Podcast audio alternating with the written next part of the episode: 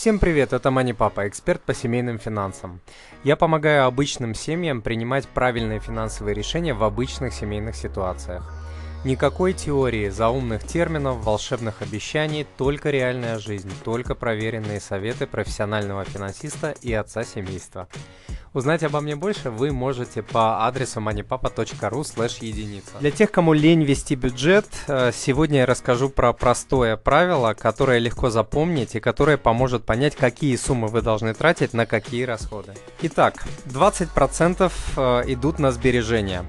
Большая часть населения Земли сбережений не имеет и живет от зарплаты к зарплате. Остальные откладывают следующим образом. Сначала деньги на это, потом на то, потом на пятое, на десятое и оставшиеся, если что-то остается, на сбережения. И только микропроцент самых финансово грамотных людей на нашей планете следует золотому правилу. Сначала заплати себе, а потом всем остальным. Заплатить себе значит откладывать деньги на свое будущее, а оставшуюся часть тратить на настоящее. Далее. 50% делятся на долги, еду, жилье плюс коммуналка и транспорт. При этом на долги я жестко рекомендую не тратить более 25% а, вашего дохода. Это включает платеж по ипотеке. Если вы тратите больше, значит садитесь на крупу, на каши и возвращайте долги а, быстрее графика до того, пока ежемесячный платеж не составит 25%. Одно, однако одно поедание каши не поможет уменьшить долги. Читайте мое бесплатное руководство «Как избавиться от долгов» по адресу moneypapa.ru долго, слэш долгов нет, где я описываю 5 правил и 6 шагов, следуя которым вы доведете ваши долги не то что до 25%, а до нуля. Но э, есть один нюанс. Э, это руководство не для слабых духом людей, э, не способных жертвовать чем-то для своей семьи. Оно не для тех, кто считает, что деньги для того, чтобы их тратить, и что нужно жить одним днем. Ну и оставшиеся 25% после уплаты долгов э, идут на э, еду, транспорт и коммуналку. Эти расходы являются базовыми для человека, поэтому они идут перед расходами на стиль жизни транспорт, э, кстати, также входит содержание автомобиля.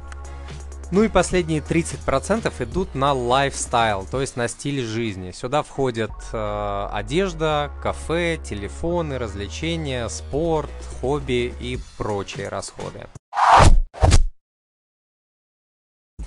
Вы спросите, куда же попадает аренда жилья? Как я написал выше, если вы платите по ипотеке, то ежемесячный платеж по ипотеке и всем другим долгам не должен превышать 25% вашего дохода. А, если ипотеки нет и вы арендуете жилье, то расходы по аренде можете смело распределить между любыми категориями, но только после оплаты сбережений и долгов. При этом сумма, которую вы можете тратить на аренду, не должна превышать 25% от чистого дохода вашей семьи, то есть дохода на руки. Я не рекомендую уменьшать процент на накопление и тем более увеличивать процент на долги. Все остальное можно немножко менять, например, тратить меньше денег на развлечения и больше на аренду жилья. А, жизнь очень циклична. Сегодня у вас нет долгов, завтра есть, сегодня нет каких-то расходов, завтра они появятся. Например, рождение ребенка, день рождения или свадьба друзей и так далее. Как вы поняли из названия статьи, для тех, кому лень вести бюджет, это упрощенная схема траты э, денег. Конечно, планировать расходы нужно в разрезе года, так как только так вы увидите, что есть расходы, которые случаются раз в полгода или раз в год, такие как оплата спортзала, медицинской и автостраховки, поездка в отпуск, дни рождения и свадьбы друзей, а, техобслуживание автомобиля и прочее. Таким расходам необходимо готовиться заранее, их не оплачивают из сбережений. Для тех, кто все-таки решится вести э, бюджет так, как это необходимо, можете попробовать скачать файл годовой бюджет семьи по адресу moneypapa.ru бюджет. Вместе с файлом вы получите доступ к обучающему видео, как с этим файлом работать. На этом сегодня все. Надеюсь, вы услышали что-то полезное для своей семьи. Подпишитесь на новые видео, статьи и другие материалы по адресу moneypapa.ru подписка. И спасибо еще раз, что читаете и смотрите MoneyPapa.